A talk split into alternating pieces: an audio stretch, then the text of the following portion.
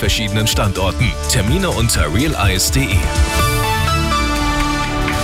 Grüß Gott, es ist 17 Uhr, die Nachrichten mit Sebastian Uhl. Zuerst das Wichtigste aus München und der Region. Eine von Münchens größten Baustellen nimmt langsam richtig Form an, der SAP Garden im Olympiapark. Die neue Mehrzweckhalle soll Ende September eröffnet werden. Künftig wird hier zum Beispiel Eishockey und Basketball gespielt.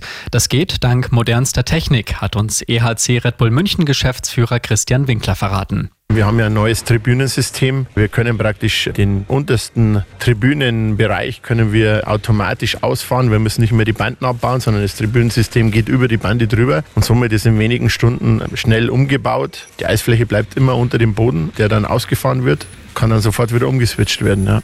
Bilder vom SAP Garden sehen Sie auf radioarabella.de und auf unseren Social Media Kanälen. Schweden wird das 32. Mitglied der NATO. Jetzt hat auch Ungarn als letztes Land dem Beitritt der Skandinavier zugestimmt.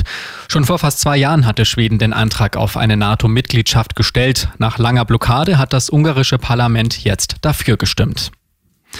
Im vergangenen Jahr hat es in Bayern wieder mehr Unfälle an Bahnübergängen gegeben. Trotz der klaren Regel, Züge haben immer Vorfahrt. 48 Mal hat es gekracht, dabei sind sechs Menschen ums Leben gekommen. In den allermeisten Fällen war Leichtsinn der Autofahrer der Grund.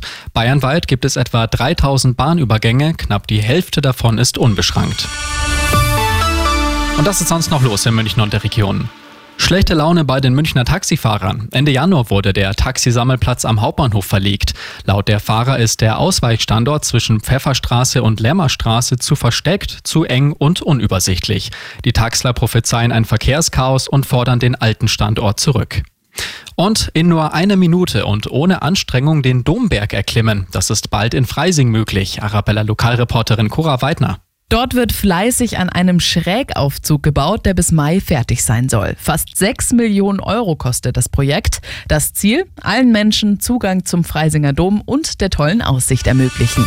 Immer gut informiert, das Update für München und die Region wieder um halb sechs. Und jetzt der zuverlässige Verkehrsservice mit Andi Karg.